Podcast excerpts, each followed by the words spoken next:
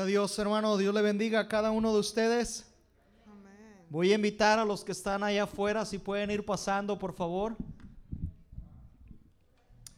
¿Cuántos están gozosos de estar en este lugar? Amén. Se echa de ver. Le voy a invitar que si tiene su Biblia me acompañe al libro de los Salmos 138. La palabra dice de esta manera, te alabaré con todo mi corazón, delante de los dioses te cantaré salmos, me postraré hacia tu santo templo y alabaré tu nombre por tu misericordia y tu fidelidad porque has engrandecido tu nombre y tu palabra sobre todas las cosas. El día que clamé me respondiste, me fortaleciste con vigor en mi alma.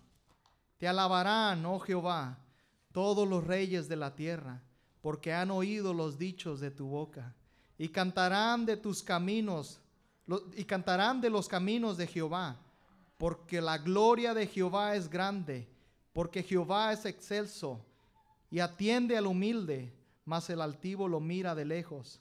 Si anduviere yo en medio de la angustia, tú me vivificarás. Con la contra la ira de mis enemigos extenderás tu mano y me salvará tu diestra. Jehová cumplirá su propósito en mí. ¿Cuántos dicen amén a eso? Amén. Tu misericordia, oh Jehová, es para siempre, y no desampares la obra de tus manos. Aleluya, gloria a Dios. Él cumplirá su propósito en nosotros, dice la palabra, y yo lo creo, porque Él es fiel a su palabra. ¿Sabe, hermano? Durante el transcurso de la semana yo meditaba en la obra de nuestro Señor Jesucristo en la cruz del Calvario. Y algo que Él dijo es, consumado es, hecho está su necesidad, su milagro ya fue hecho. Es cuestión de fe para recibirlo y tiempo, en el tiempo del Señor. Yo no conozco su vida de usted, pero el Espíritu Santo la conoce y quiero decirle algo. No hay carga más pesada que el Señor no pueda llevar. No hay problema más grande que mi Dios y que su Dios. No hay circunstancia que Él no pueda solucionar. Así que yo le invito que en esta tarde deje todo eso en las manos del Señor. No a un lado, no que lo baje y lo deje ahí para recogerlo al final. Sino que lo deje en las manos del Señor. La palabra dice, por nada estéis ansiosos. Por nada estéis ansiosos. Yo tengo cuidado de ti, dice el Señor. Yo le voy a invitar que esta tarde usted se goce en el Señor. Y le voy a invitar a hacer algo juntamente conmigo. Que levante sus manos. No lo voy a dejar así, solamente quiero poner una dinámica. ¿Sabe, hermano? Esta es una posición muy vulnerable. Y aún levantados de manos y de rodillas somos más vulnerables. Pero ahí es donde somos grandes con Dios. Ahí es donde declaramos que estamos sustentados por el único que sostiene nuestra vida. Así que si en el transcurso de la alabanza puede bajar sus manos, usted quiere decirle al Señor, Señor, yo te necesito. Yo te necesito y quiero estar de manos levantadas para que tú hagas como tienes que hacer en mi vida. Amén. Estos son unos cantos muy, muy viejitos. Pero gócese. Gócese. Porque donde está el Espíritu de Dios, ok, porque el amor de Dios echa fuera. Amén. Bueno es alabarte Jehová y cantar salmos a tu nombre. Bueno es alabarte Jehová y cantar salmos a tu nombre. Anunciar por la mañana tu misericordia y tu fidelidad de noche. Anunciar por la mañana tu misericordia y tu fidelidad de noche. Bueno es alabarte Jehová y cantar salmos a tu nombre. Bueno es alabarte Jehová y cantar salmos a tu nombre. Anunciar por la mañana tu misericordia y tu fidelidad de noche anunciar por la mañana tu misericordia y tu fidelidad de noche. ¿Quién es el que vive? Cristo es el que vive. ¿Quién es el que salva? Cristo es el que salva. ¿Quién es el que sana?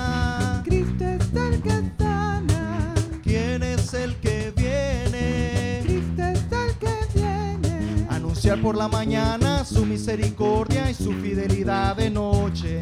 Anunciar por la mañana su misericordia y su fidelidad de noche. Buenos alabarte Jehová y cantar salmos a tu nombre. Buenos alabarte Jehová y cantar salmos a tu nombre. Anunciar por la mañana tu misericordia y su fidelidad de noche. Anunciar por la mañana su misericordia y su fidelidad de noche.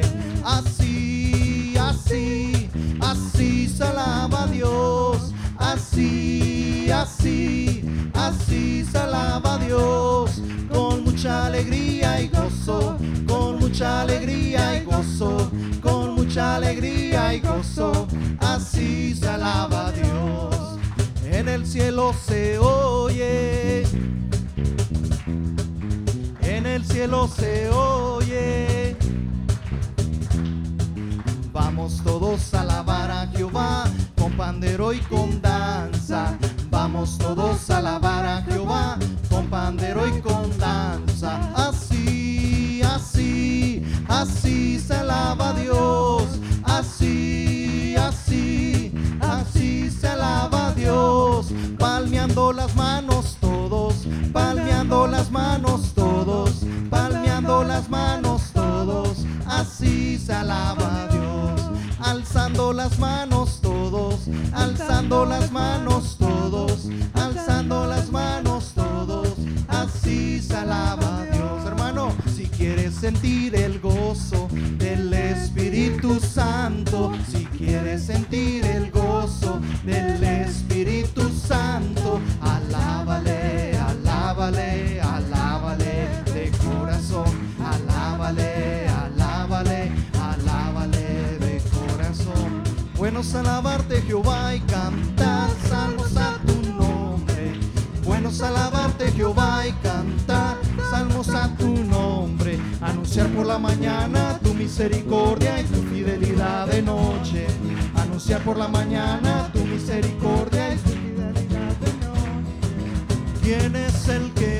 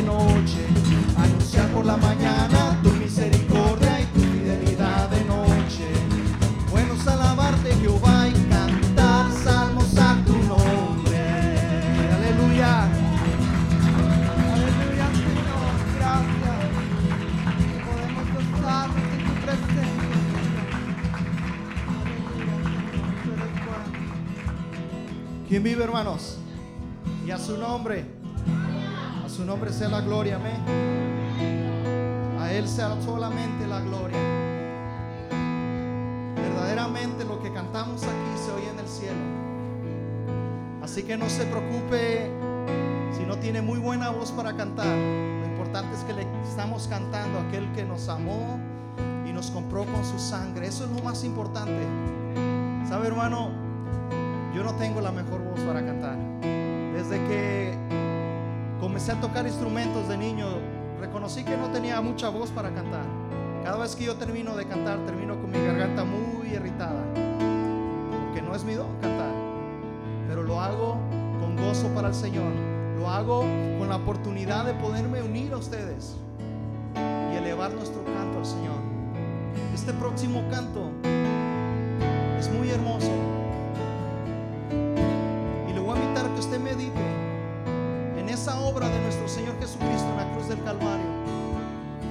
Si no fuera por eso, no estaríamos aquí. ¿Sabe por qué Él merece que le adoremos, hermano? Número uno, porque Él es Dios. Y Él nos hizo a nosotros y no nosotros a nosotros mismos, dice la Escritura. Y porque debemos de estar agradecidos con Él. Si no fuera por su gracia, no estuviéramos en este lugar. Así que si conoce este canto, cántelo con todo su corazón.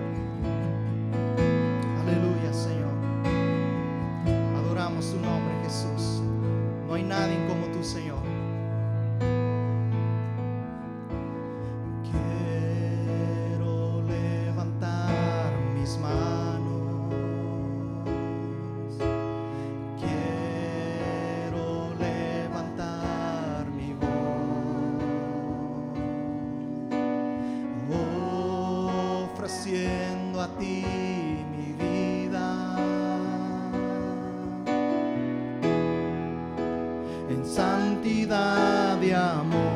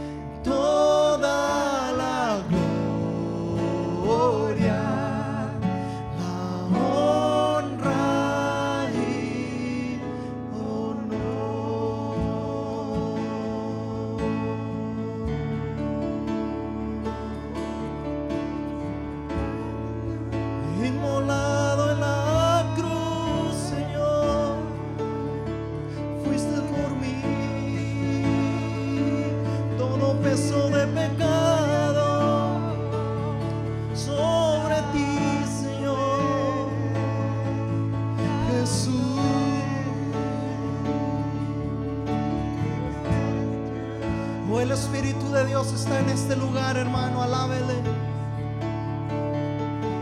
Glorifíquele, Él es digno.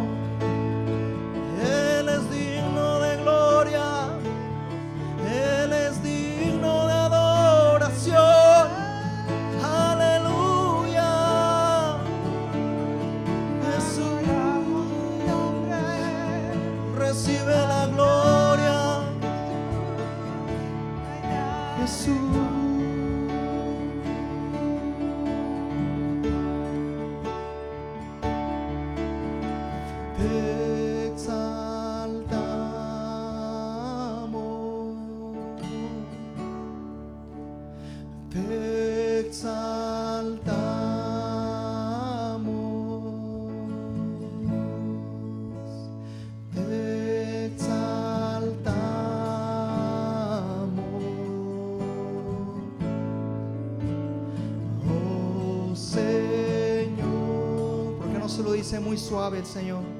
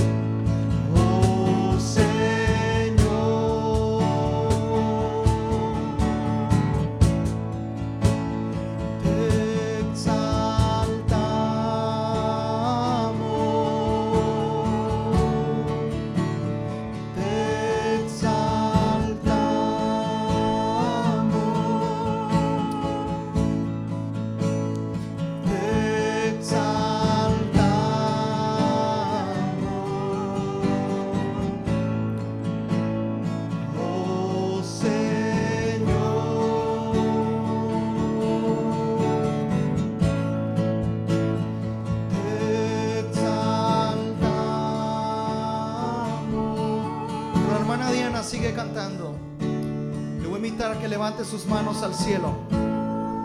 Me gustaría orar por usted en esta tarde. Me gustaría declarar sobre usted la bendición de parte de Dios para usted y su familia. Señor, gracias por cada persona que se encuentra en este lugar. Declaramos que no hay nadie como tú, tú eres el Rey de Reyes y Señor de Señores, el Todopoderoso, el que vive y reina, el que está sentado en el trono, lleno de majestad. Eres el Dios de justicia. Señor, si no fuera por el sacrificio en la cruz del Calvario, no estaríamos aquí. Gracias por habernos comprado con tu sangre preciosa. Señor, quiero bendecir la vida de cada una de las personas, desde el más pequeño hasta el más anciano, Señor. Señor, haz resplandecer tu rostro sobre ellos, Señor. Que a donde quiera que ellos vayan, Señor, tu presencia vaya con ellos, Señor.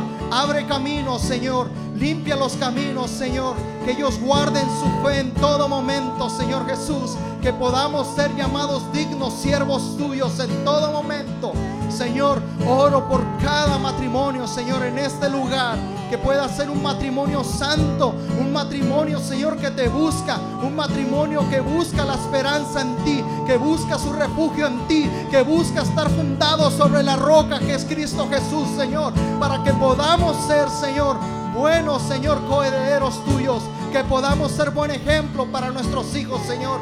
Bendigo, Señor, las familias, Señor, que toman nombre en ti, Señor. Cada familia de la iglesia del noroeste, Señor. Guárdalas, protégelas, Señor. Guarda a nuestros hijos en las escuelas, Señor. Guarda, Señor, a cada persona en sus trabajos. Gracias, Señor. Bendecimos tu nombre. Oh, Señor, nombre que es sobre todo nombre.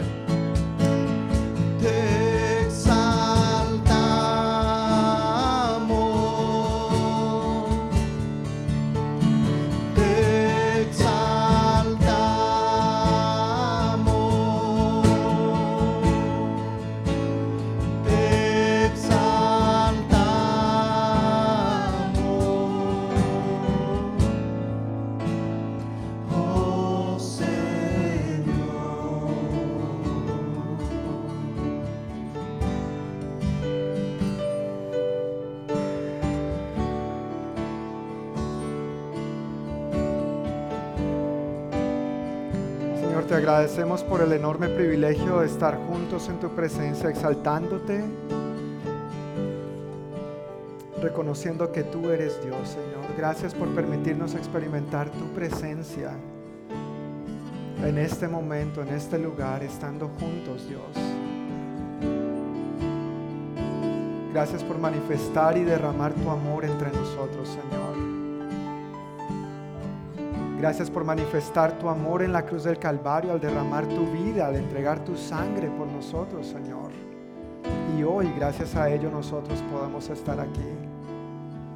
Padre, ayúdanos a exaltarte con no solamente nuestras palabras, sino con toda nuestra vida, Señor.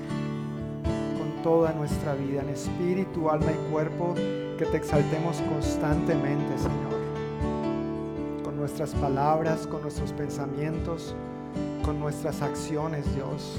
Que manifestemos que tú eres nuestro Dios, que tú eres nuestro Señor. Que te queremos exaltar por medio de todo lo que somos, decimos, hacemos, pensamos. En el nombre de Jesús. Amén. Amén. Familia, como bien habrán podido darse cuenta, tal vez la mayoría de ustedes, este lunes a las 4 y 17 de la madrugada, hora local en Turquía, hubo un terremoto de gran magnitud que afectó una buena parte de Turquía y otra buena parte de, de Siria. Y creo que esto es una oportunidad para que Dios sea exaltado también, aún en medio de las dificultades, aún en medio de la muerte, aún en medio de los estragos, de los desastres naturales, es una oportunidad para que nosotros como pueblo de Dios levantemos al Señor y le pidamos que Él sea exaltado en medio de estas personas y en esta tierra, en esta nación. A este momento es probable que los muertos ya hayan superado los 34 mil. Piensa por eso en un momento, 34 mil muertos. Eso es la tercera parte de Federal Way. Es como si tuviéramos aquí a Federal Way y de repente desaparece una parte. Y de esos 34 mil no sabemos cuántos partieron a la presencia del Señor, porque son naciones cerradas al Evangelio. Sin embargo, hay misioneros valientes encubiertos allá, hay creyentes locales, he recibido informes, noticias de creyentes locales y de la iglesia allá que está haciendo la labor, a pesar de los desafíos que esto implica. Además de esas 34 mil muertes, 24 millones de personas han sido afectadas por este terremoto. 1.3 millones de personas han sido desplazadas y 6.589 edificaciones han sido destruidas. Si has visto las noticias, sabrás que las temperaturas están bajo cero, están en el punto de congelación y hay gente durmiendo en la calle, hay gente durmiendo en tienditas de campaña, están tratando de arroparse con lo que más puedan. Hay necesidad de agua potable, hay necesidad de alimento, no hay electricidad, no hay calefacción como para nosotros acá en este momento.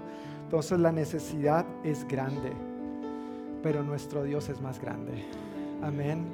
Nuestro Dios es mayor y creo que es una tremenda oportunidad para nosotros como pueblo precisamente exaltar al Señor y manifestar su amor de maneras prácticas. Yo quiero pedirles que por favor tomen asiento si así lo desean y veamos este video de tres minutos brevemente, por favor.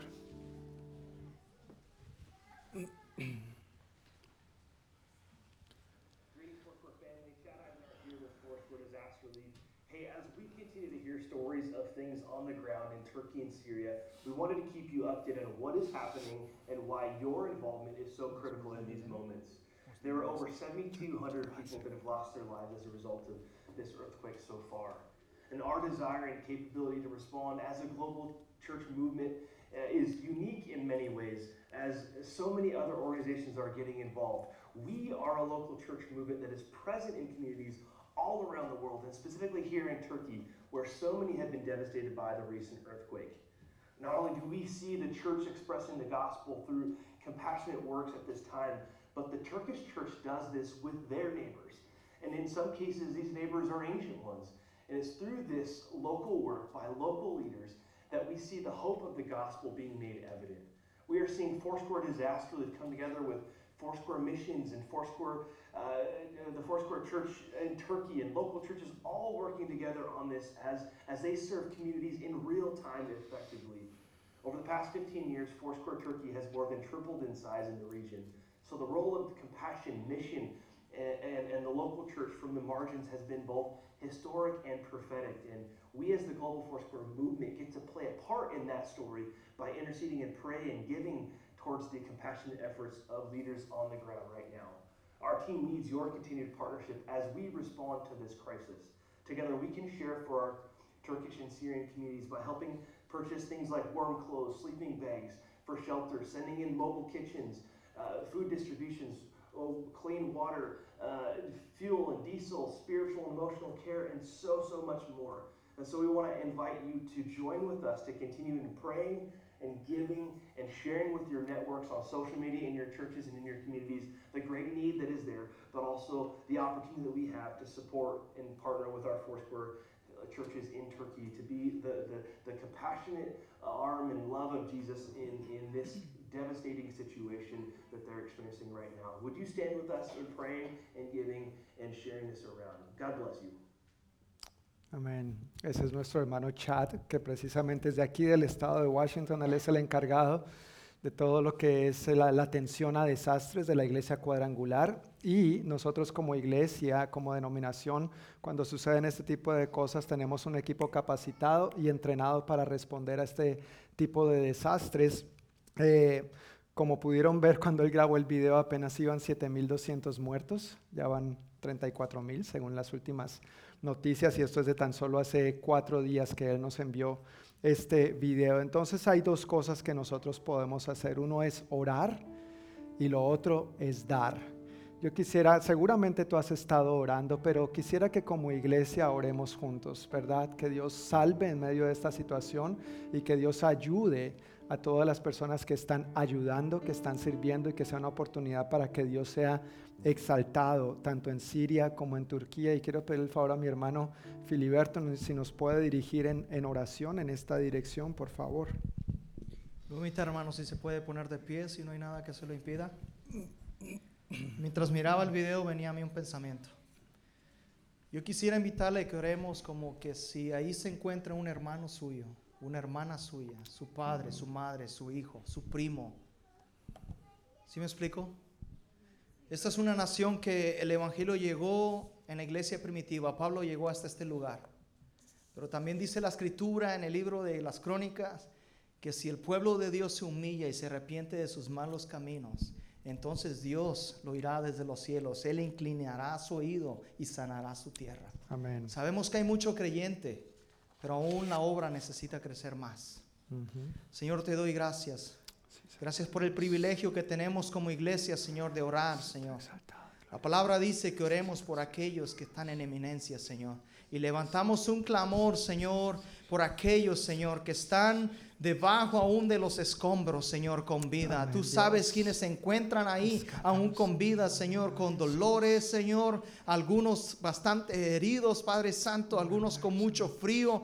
Ya llevan días, Señor, ahí. Te ruego a fortaleza de tu parte, Señor, en cada una de estas vidas, Señor. Que sea su encuentro pronto, Señor. Que mande, Señor, aún más obreros, Señor, sabios, Señor. Que estos animales que ellos están usando para olfatear y encontrar a estas personas ahí, Señor, entre los escombros, Señor, aún puedan levantarse en mayor capacidad, Señor. Mira, Señor, la necesidad en Turquía y en Siria, Señor. Es una buena oportunidad, Señor, para que tu pueblo se levante en oración. Y, enviemos una bendición, Señor, a través de la oración, Señor. Clamamos por las almas, Señor, de cada uno de ellos, de los que aún se encuentran con vida, Señor, y que no te conocen, y que tú has preservado su vida, Señor, para que ellos tengan la oportunidad de conocer al único Dios verdadero, aquel Señor que los ha amado desde el principio. Rogamos, Señor, por aquellos que están desarrollando la obra de buscar, Señor, a todas estas personas.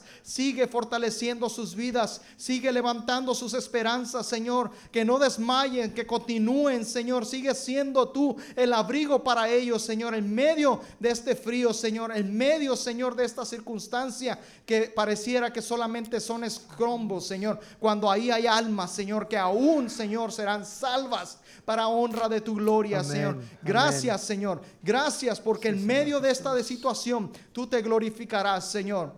Rogamos, Señor, que estos niños, Señor, que quedarán huérfanos, Señor, vengan, Señor, a ser adoptados por familias que te teman, Señor. Amén. Que Sí, ellos Señor. sean salvos, Señor, de- En el de alma, Jesús. Señor, para ti, Señor. Rogamos, Señor, que tú los protejas, Señor, que no vengan a caer organizaciones donde van a ser abusados, Señor. Organizaciones donde serán lastimados, Señor. Te rogamos, Señor, por cada uno de estos niños, Señor. Cuando yo miraba la noticia de esta bebé, Señor, de apenas días de nacida, Señor, como ella, Señor, le preservaste la vida, Señor. Puedo ver que tú eres el mismo Dios de ayer, de hoy y por los Sí, siglos de los siglos. Gracias, Seguiremos Santo Dios. escuchando de tus maravillas en Turquía y en Siria, Señor. Muchas gracias, Señor, en el nombre de tu Hijo amado Jesús. Amén.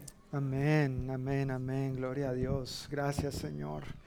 Que esta semana y en el transcurso de estos días, hermanos, mantengamos esta oración ahí ferviente, bajo el fuego del Espíritu Santo, porque yo estoy convencido de que Dios está salvando mucha gente en medio de esto, de que Dios se va a revelar, Él mismo se va a aparecer a personas y van a llegar a los pies de Cristo de manera milagrosa y poderosa. Así que una primera manera de nosotros poder ayudar, manifestar la compasión del Señor y exaltar al Señor en medio de esta situación es orando, pero la segunda manera es dando, ¿no es cierto?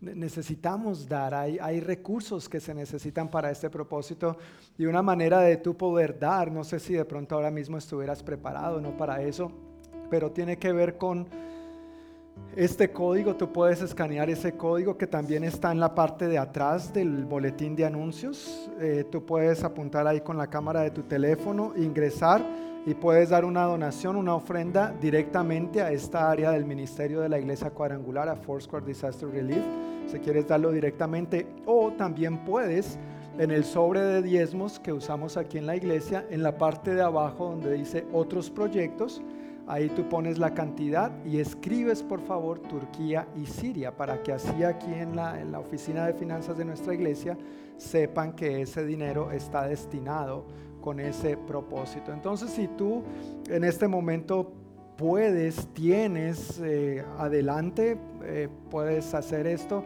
Si no, quisiera invitarte a que lo consideres para disponer una ofrenda, para apartar una ofrenda para ese propósito el próximo domingo con el favor de Dios. Y vamos a estar recogiendo esto junto con nuestros diezmos y ofrendas, por lo cual voy a estar orando, voy a orar en este preciso momento. Padre, muchísimas gracias que tú eres nuestro proveedor y tú nos invitas a honrarte dándote a ti lo que es tuyo, Señor. Por eso damos los diezmos y las ofrendas porque a ti te pertenecen. Y en este caso, Señor, como lo hemos hecho en muchas otras ocasiones, para ayudar a otros, aliviar un poco su dolor y suplir, Señor, alimentos, lo, lo básico. Pedimos, Señor, que también de la abundancia con que tú nos has bendecido, sea muchísimo o no sea muchísimo, pero que de lo que tú pongas en nuestro corazón nosotros demos generosamente para este propósito también, sabiendo que va a manos confiables, buenos mayordomos, buenos administradores que están en el campo supliendo alimentos, cocinando para la gente, tratando de comprarles mantas con que abrigarse, Señor, proveyendo agua potable y transportando todo esto. Ayúdanos, Señor, como en otras ocasiones, a ser parte de esto, exaltar tu nombre y que seamos un instrumento en tus manos para bendecir a muchos en Turquía y en Siria en este momento. En el nombre de Jesús. Amén.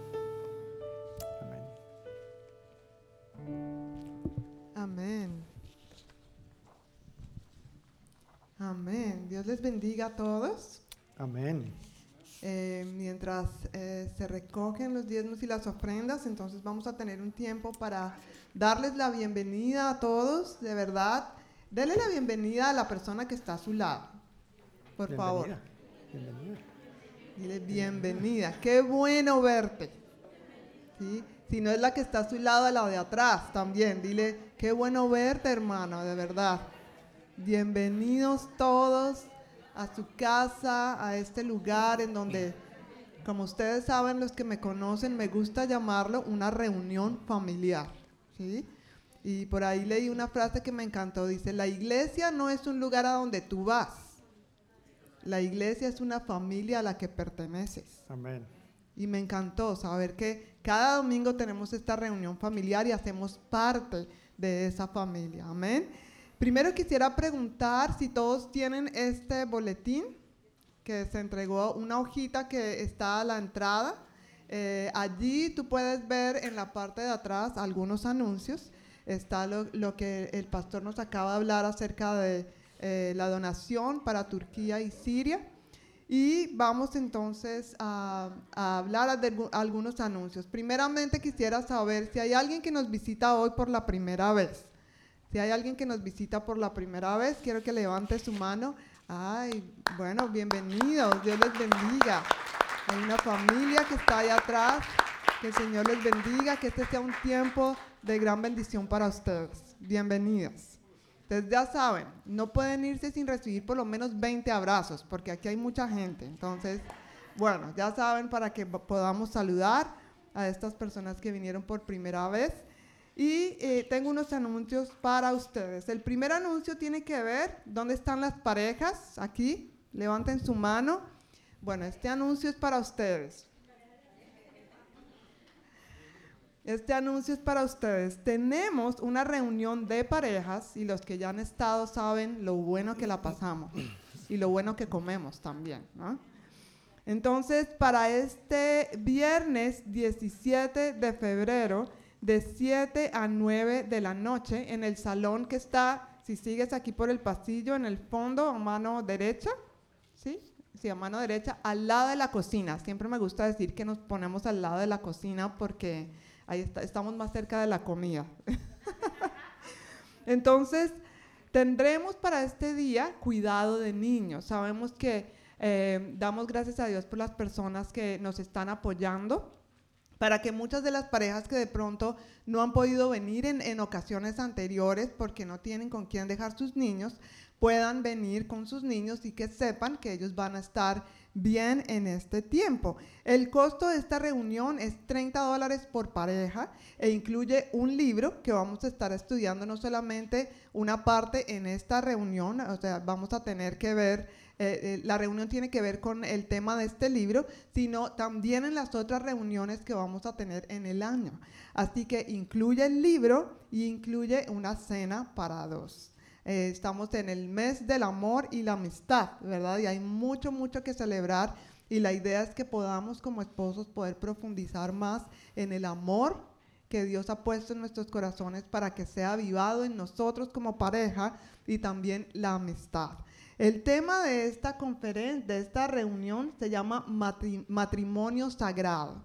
Así que es un tema bien interesante, vamos a ir mucho más profundo en cuanto a este tema, así que por favor no te lo pierdas. Una de las cosas que queremos enfatizar, por favor escúchenme bien, no queremos que el valor de esta reunión sea un impedimento para que tú llegues. Sabemos que a veces la situación se pone difícil, ¿sí? Si tú no tienes para esta conferencia, para esta reunión, por favor déjanos saber. Queremos ayudarte con eso.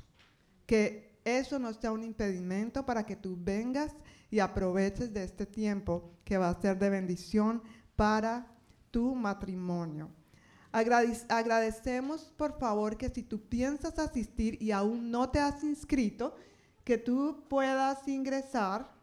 No tenemos el. Ah, sí. Sí, atrás. Ok, aquí mi esposo que es todo tecnológico ya hizo otro código QR, allí donde dice matrimonio sagrado, en la parte de atrás hay un cuadrito con cuadritos negros, allí puedes apuntar la cámara de tu celular y te lleva directamente al link para que ahí te puedas inscribir, hacer el pago y puedas disfrutar de este tiempo. Las inscripciones se cierran mañana lunes.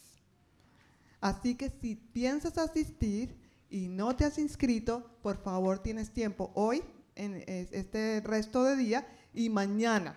Mañana a las 12 de la noche se cierra las inscripciones y dirán, ay, pero ¿por qué? Porque es que a veces como hispanos como dejamos todo para último momento, ¿verdad? Ay, ¿verdad que mañana es la reunión? Entonces ahí sí todo el mundo empieza a llamar, pastor, ¿tiene un cupo, por favor? Mira, queremos estar preparados en cuanto a la comida, los libros, eso nos ayuda mucho porque queremos atenderte bien y queremos que el estrés, sí, a veces el- en este corre-corre, entonces con esos detalles, queremos que todos esos detalles estén perfectamente cuadrados para que podamos disfrutar de este tiempo. Así que muchísimas gracias de verdad por hacer esto, por inscribirte o si tienes una pareja amiga, por favor, eh, mándale el link, mándale el código QR, mándale eso para que pueda inscribirse la persona y poner si tiene cuidado de niños, si necesita cuidado de niños para esa noche. Amén. ¿Sí? Amén. Ok. La el otro anuncio, y es el último, porque no, ya mi esposo necesita tiempo para predicar. Por favor. tiene que ver con una reunión de mujeres que vamos a tener en el mes de abril. Así que para todas las mujeres que están acá y para si tienes una amiga, una vecina, eh, lo que sea, una hermana, una prima, que tú puedas venir a esta conferencia de mujeres que vamos a tener el sábado 22 de abril en una iglesia cuadrangular que se llama Casa de Gracia en Spanaway. Vamos a estar allá desde las 9 de la mañana, ¿sí? Ya no sé la hora, si se me olvidó poner ahí la hora, pero es desde las 9 de la mañana hasta las 5 de la tarde. Vamos a estar allí todas las mujeres, esto tiene un costo de 45 dólares y las inscripciones eh, hasta el mes de marzo tiene este precio. Si usted se va a inscribir después de esto, sube 10 dólares más. Entonces aprovechemos este tiempo, esto incluye los materiales, esto incluye el almuerzo, esto incluye todo. Eh, estamos trabajando en conjunto para que este tiempo sea de gran bendición, así que por favor no se lo pierda. Si usted tiene una hija, una prima, una sobrina, que sea una jovencita que está entre los 13 y los 18 años, para ella solamente cuesta 20 dólares y está todo incluido para ellas también. Es una manera de querer servirles también a las mamás que de pronto tienen una hija o dos hijas y sabemos que el precio se va subiendo. Así que por favor no te lo pierdas. Si quieres más detalles acerca de esta conferencia, por favor comunícate conmigo y te daré más detalles al respecto. Amén. Bueno, ahora por favor los niños, eh, vamos a ir a la escuela dominical, vamos a tener un tiempo bien divertido hoy también, como todos los domingos. Así que por favor, si pueden i- ir allá afuera y formar una filita con tía Choco, con Dana, con Sarita, y vamos a ir a nuestro tiempo.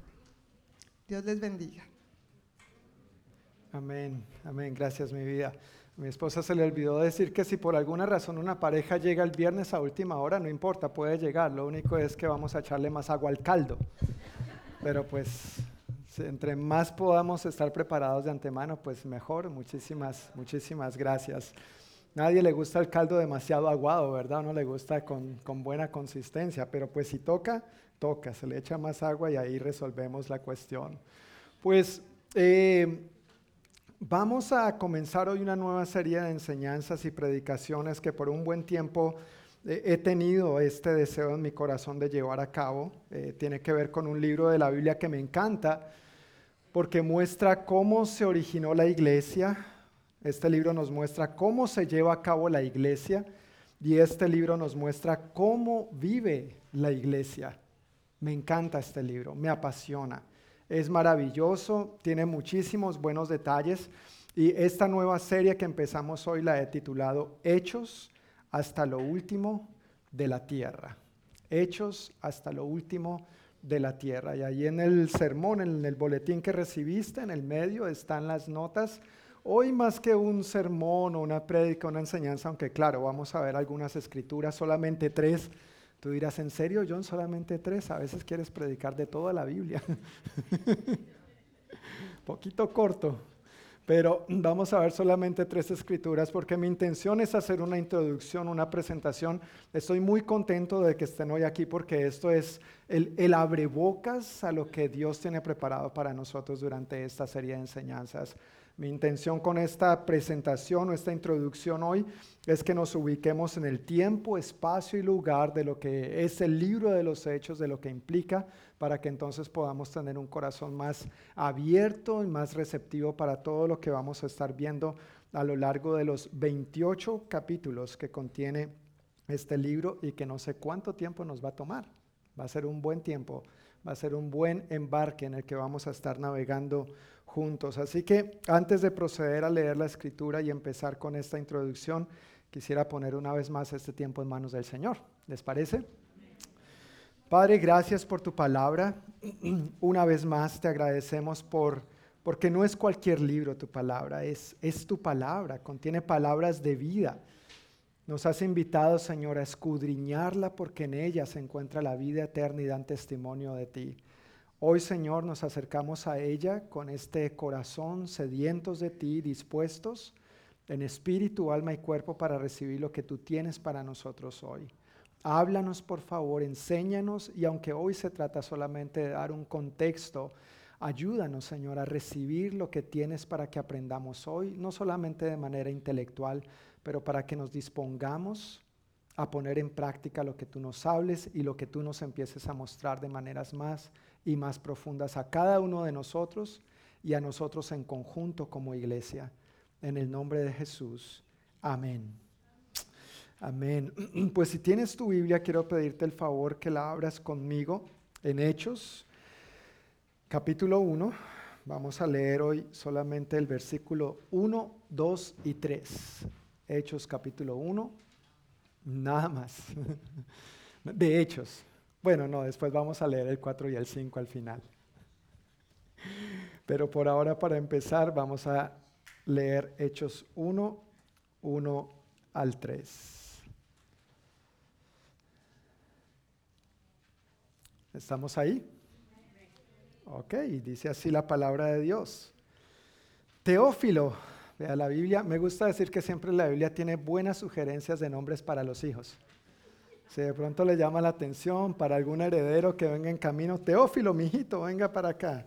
Ahí tiene una buena sugerencia, pero dice el escritor del libro de los Hechos, Teófilo, en mi primer libro te relaté todo lo que Jesús comenzó a hacer y a enseñar hasta el día que fue llevado al cielo, después de haberles dado a sus apóstoles escogidos instrucciones adicionales por medio del Espíritu Santo durante los 40 días, perdón, durante los 40 días después de que sufrió y murió, Cristo se apareció varias veces a los apóstoles y les demostró con muchas pruebas convincentes que Él realmente estaba vivo y les habló del reino de Dios. Entonces surgen varios detalles interesantes aquí de esos primeros versículos. Uno es que quien está escribiendo el libro se lo está escribiendo a alguien llamado Teófilo. O sea, no fue una carta, no fue un libro como para nosotros eh, hoy en día, sino que originalmente fue para una persona puntual que se llamaba Teófilo, Teofilito. ¿No es cierto? Y no solamente nos damos cuenta de esto, sino que le hace mención a lo que le escribió en su primer libro. Es decir, hay un libro que ya le había escrito primero antes que este. Ahora, de estos versículos nosotros podemos ver, y otro que vamos a leer en un momento, podemos hablar de algunos eh, datos importantes acerca del valor y la importancia del libro de los Hechos de los Apóstoles. Entonces, la mejor forma de valorar este libro es imaginarnos cómo sería la Biblia sin el libro de los Hechos de los Apóstoles. Tal vez tú estés familiarizado con los 66 libros que contiene la Biblia, de Génesis a Apocalipsis, 39 del Antiguo Testamento, 27 del Nuevo. Tranquilo, no te los voy a recitar de memoria, pero es una buena práctica memorizarlos y en orden para que cuando uno busque un libro ya sepa más o menos por dónde está, ¿no es cierto? Ahora, uno que es bien fácil de encontrar es los salmos. ¿Saben por qué? Porque está como por la mitad de la Biblia. No la abre en la mitad y ahí está maravillosamente el libro de los salmos. Pero imaginémonos si a la Biblia le faltara cualquier libro, es como que nos estuviéramos perdiendo algo.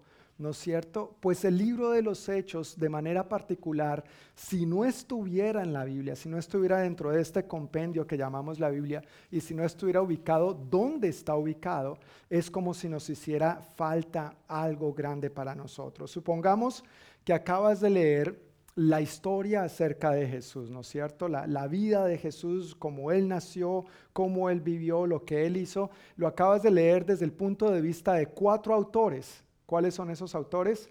Mateo, Marcos, Lucas y Juan. Ahí ya están los cuatro evangelios, ¿sí? De los 66 solamente le falta aprenderse 62. Buen punto.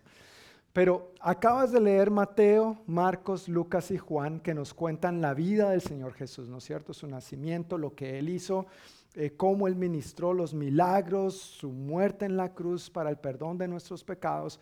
Acabamos de leer esto desde cuatro diferentes puntos de vista y de repente no, no siguiera Hechos, porque es Hechos lo que sigue, sino que sigue la epístola a los romanos, la carta a los romanos. ¿sí? Mateo, Marcos, Lucas, Juan, Hechos, Romanos. De, de, Juan saltaríamos a Romanos y empezáramos a leer lo que Pablo escribe ahí. Pablo, siervo de Cristo Jesús, llamado a ser apóstol, apartado para anunciar el Evangelio de Dios como que faltaría algo, empezarían a surgir varias preguntas al respecto. Uno diría, ¿qué? ¿Roma? ¿Cómo llegó el mensaje del Evangelio desde Jerusalén hasta Roma? Si lo último que leímos en los Evangelios, ¿dónde ocurrió? En Jerusalén. ¿Saben eso, verdad?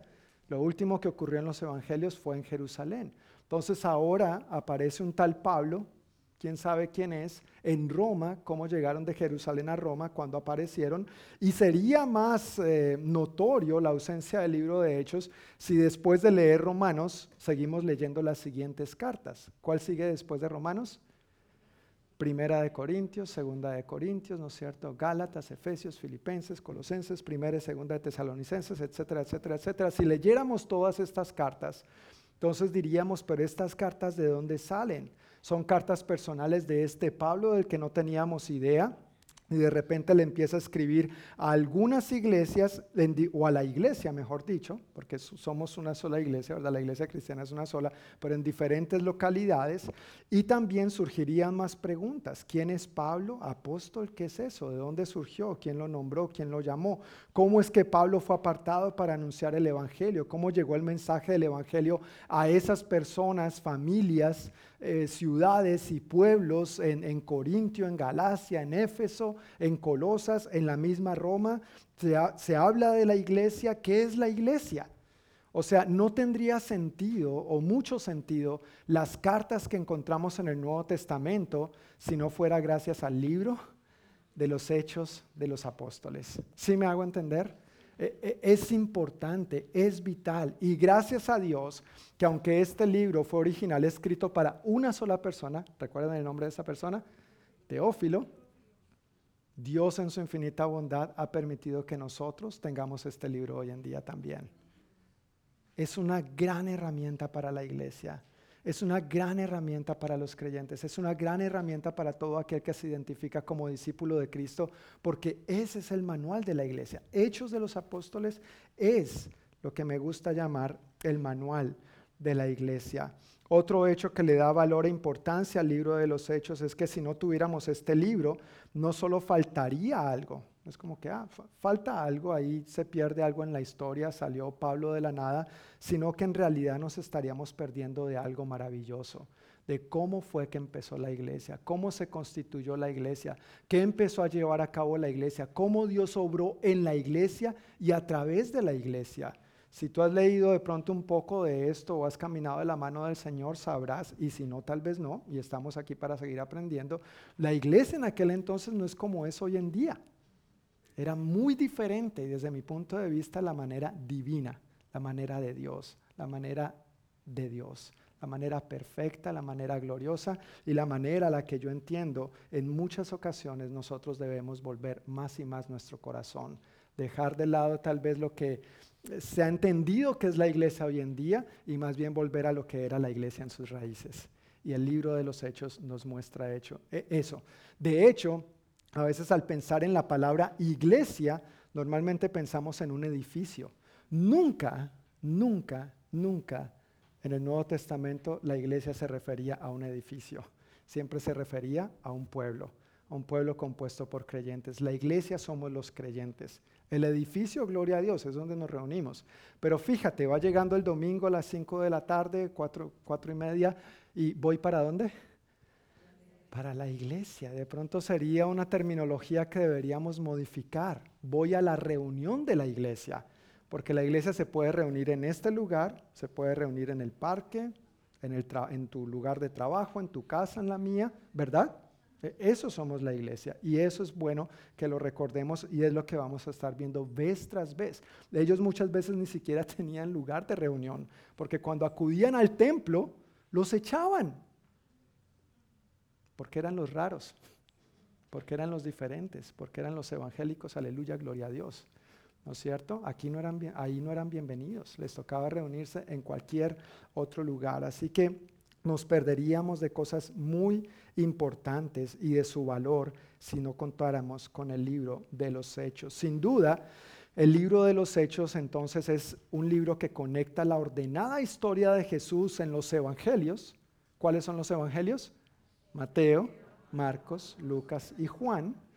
El libro de los hechos conecta esta historia de Jesús con las cartas que encontramos en, los nuevos, en el Nuevo Testamento, con las demás cartas escritas a las diferentes congregaciones ubicadas en diferentes lugares, que entre ellas, tristemente, eh, con esto que acaba de pasar del terremoto en Turquía, Turquía era una de esas regiones, Asia Menor. Cuando tú leas en la Biblia Asia Menor, se refiere a la región de Turquía, donde se establecieron varias iglesias, iglesias poderosas, donde pastoreó Timoteo, a quien el apóstol Pablo discipuló y mentoreó para que ahora él pastoreara la iglesia en Éfeso. Eso es parte de Turquía.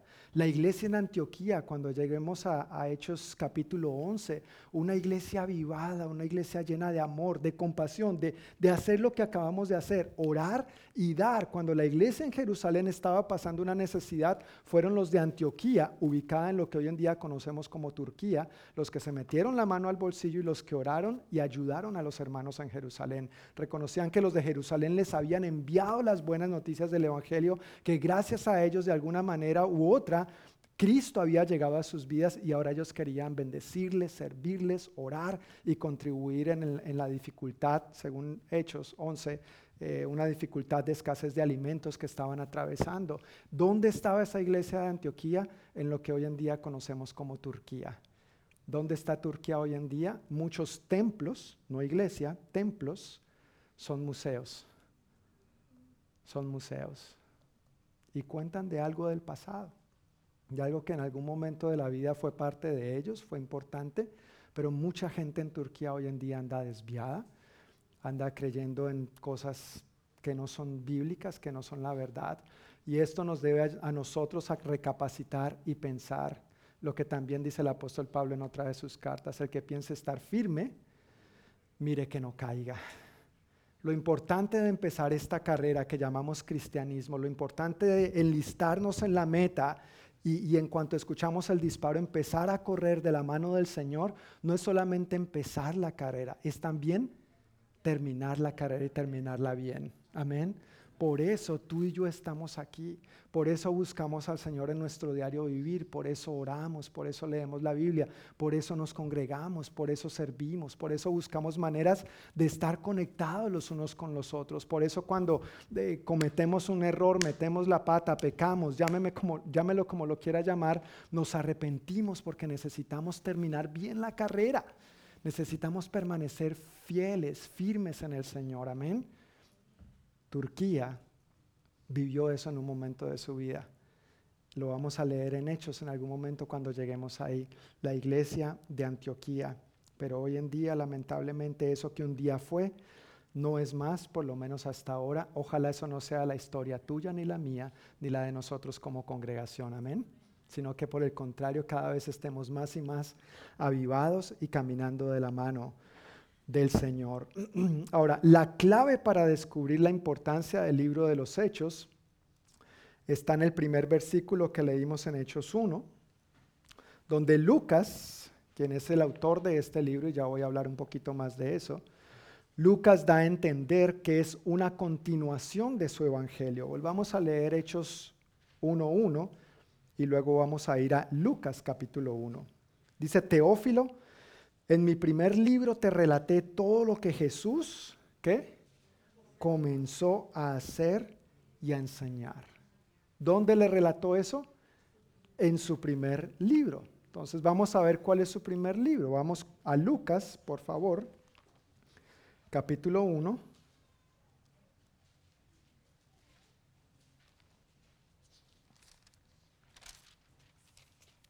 Versículos 1 al 4. ¿Ya estamos ahí? Dice así, muchas personas han intentado escribir un relato de los hechos que se han cumplido entre nosotros. Se valieron de los informes que circulan entre nosotros dados por testigos oculares, los primeros discípulos. Después de investigar todo con esmero desde el principio, yo también decidí escribir un relato fiel para ti, muy honorable Teófilo, para que puedas estar seguro de la veracidad de todo lo que te han enseñado. Este es otro pasaje que podríamos desglosar y aquí también podría quedarme por el resto del, del tiempo juntos, pero solamente quiero resaltar algunos detalles rápidamente. Uno, vemos que Lucas le está escribiendo a Timoteo y esto es su primer, perdón, a Teófilo y esto es su primer libro. Pero él dice, se valieron de los informes que circulan entre nosotros. Muchos trataron de escribir lo que él está escribiendo y se valieron de los informes que circulan entre nosotros, dados por testigos que oculares. O sea, Lucas, Lucas, si tú bien recuerdas, no fue un discípulo de primera generación del Señor. Lucas aparece más tarde en la historia. Pero Lucas reconoce que sus escritos están basados en gente que vio, que estuvo con Jesús, que vio los milagros. Este Lucas, por lo que uno puede ver, era bien eh, metódico, eh, al parecer era médico por varias evidencias que se muestran en las, en las cartas del apóstol Pablo. Entonces era una persona con cierto nivel de educación y le encantaba, como dice ahí, pues yo también decidí investigar, y dice el versículo 3, después de investigar con esmero, después de investigar con esmero, ¿alguna vez tuviste una tarea en la escuela donde tuviste que investigar con esmero? Seguramente sí, y espero que te haya ido bien. ¿Verdad? Y si uno no investigaba con esmero, pues presentaba ahí cualquier cosa, ya, lo que salga, con tal de salir de eso. Pero uno estudiando se da cuenta de lo que es hacer algo con esmero y de lo que es hacer algo ahí a medias. Bueno, al leer el Evangelio de Lucas y al leer el libro de los Hechos, uno dice que no es, uno se da cuenta que no es cualquier cosa uno se da cuenta primero que es inspirado por el Espíritu Santo. Amén, como toda la escritura. Asimismo nos declara la carta del apóstol Pablo a Timoteo. Toda la escritura es inspirada por Dios, toda. Cuando dice toda, es toda. Y sigue siendo útil para nosotros hoy en día. Pero entonces uno ve en Lucas que él investigó todos esos hechos por medio de testigos oculares, gente que estuvo presencialmente con el Señor. Me perdí. Versículo 2, ya gracias. Versículo 2, por medio de testigos oculares. Y se refiere puntualmente a los primeros discípulos, siendo esos testigos oculares. Pasando al versículo 3, dice, después de investigar todo con esmero desde el principio, yo también decidí escribir un relato fiel. Un relato fiel. Tenemos que acercarnos al libro de los hechos, entendiendo que es escrito por Lucas, sabiendo que él escribió un relato fiel. Y luego el versículo 4 quizás es una de las partes también relevantes para nosotros hoy en día, para que puedas estar seguro de la veracidad de todo lo que te han enseñado. Tú y yo podemos estar seguros de lo que se nos ha enseñado. Amén. ¿Te ¿Has sido enseñado en la palabra? ¿Has recibido alguna enseñanza de la palabra? Yo, yo creo que mucho, ¿verdad? Pero no solamente se trata de que recibamos enseñanzas bonitas o chéveres o agradables, sino de que realmente podamos estar seguros de que esto es verdad, de que esto es veraz. Y eso es lo que nosotros vamos a estar constatando por medio del libro de los Hechos de los Apóstoles. Y esa veracidad, esos hechos, precisamente esas acciones que fueron verdad para el pueblo de Dios en aquel entonces, siguen siendo verdad para el pueblo de Dios hoy en día. Porque Jesucristo no cambia, porque Él sigue siendo el mismo ayer y hoy y por los siglos. Amén. Entonces que nosotros crezcamos en nuestro corazón, en nuestro espíritu, tengamos esta saludable expectativa de ver y anhelar más de lo que el Señor resucitado obró en los inicios de la iglesia, que lo siga obrando por la continuación de su iglesia hoy en día, por medio tuyo y por medio mío. Así que de acuerdo a esto que acabamos de leer nuevamente en el versículo 1 de Hechos 1 y en Lucas 1, 1 al 4, podemos decir que los evangelios nos cuentan lo que Jesús comenzó a hacer y enseñar. En mi primer libro, Teófilo, te relaté todo lo que Jesús comenzó a hacer y a enseñar. Esos son los evangelios. Mateo, Marcos, Lucas y Juan. Y cuando llegamos a Hechos nos damos cuenta que Hechos nos cuenta lo que el Señor resucitado continúa haciendo y enseñando a través de creyentes comunes y corrientes, pero llenos del Espíritu Santo. Yo quiero repetir esto una vez más. Los evangelios nos cuentan lo que Jesús comenzó a hacer y enseñar, y Hechos nos cuenta lo que el Señor resucitado continúa haciendo y enseñando a través de creyentes comunes y corrientes, pero llenos del Espíritu Santo. Amén. Uno puede ser simplemente un creyente, pero la invitación del libro de los Hechos es a ser un creyente lleno del Espíritu Santo. Y allí es donde el Señor resucitado se manifiesta y por medio de quién el Señor resucitado se manifiesta. Que tú y yo crezcamos en este deseo, en esta pasión, en esta intención de que el Señor resucitado obre más en nosotros y a través de nosotros. Hechos es una historia bien escrita, como decía hace un momento, uno ve que este Lucas era bien metódico, así que uno ve que sigue un orden lógico, incluye detalles fascinantes, se centra más en la práctica del cristianismo y no necesariamente en la doctrina. Yo eh, leyendo un poquito sobre esto me di cuenta que hay personas que piensan que el libro de los hechos no debería ser un libro sobre el que se enseñe tanto en la iglesia hoy en día, lo cual me duele y, me aterroriza un poco. Por, todos los datos que, que, acabo de compartir hace un momento, Hechos es súper importante para la iglesia hoy en día. Pero hay quienes piensan, no, no, no, necesitamos ir a la doctrina. Hechos es demasiado práctico, necesitamos doctrina, necesitamos estudiar, necesitamos conocer, necesitamos crecer. Entonces se centran en Romanos en adelante. claro, Romanos es eh, el papá y la mamá de la doctrina en el Nuevo Testamento. Romanos es doctrina pura y hay que leerlo y entenderlo y estudiarlo con, con mucha disciplina. Hechos no nos cuenta tanto de doctrina, pero Hechos nos muestra esa doctrina traducida en acciones. Y sabes que esto es un llamado para la iglesia hoy en día también. A veces estudiamos, tenemos doctrina, somos cabezones, cristianos, muy inteligentes, conocemos la información, tenemos los datos, tenemos los hechos, pero nos falta la práctica. Nos falta la práctica. Y uno ve esta iglesia en el libro de los hechos, esos creyentes, con, muy poca doctrina. Ellos no tenían instituto bíblico, ellos no tenían grado universitario para ir a prepararse en la Biblia y este tipo de cosas, pero ellos le creían a Dios. Dios lo dice, yo lo voy a hacer y Dios lo respaldaba. Yo creo que la iglesia hoy en día necesita vivir más así. Necesitamos vivir más de esta manera. No necesitamos entender todo, no necesitamos comprenderlo todo. Simplemente necesitamos creerle a Dios ¿Recuerdas la diferencia el domingo pasado? No solamente creer en Dios. Creer en Dios, casi todo el mundo dice creo en Dios. Así que eso ya es cuento viejo y gastado, como decimos.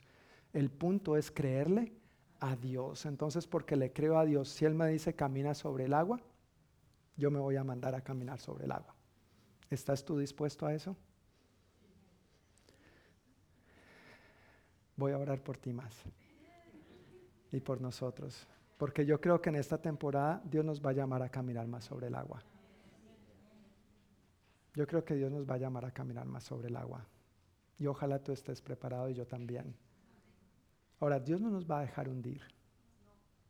Dios no nos va a dejar ahogar. ¿Se acuerdan la historia de Pedro? Señor, si eres tú, manda que camine sobre las aguas. Sobre las aguas. Pedro, ven. Salió del bote y empezó a caminar. Caminó sobre el agua, Pedro. Cuando estemos en el cielo, Pedro, cuéntanos tu experiencia, ¿verdad?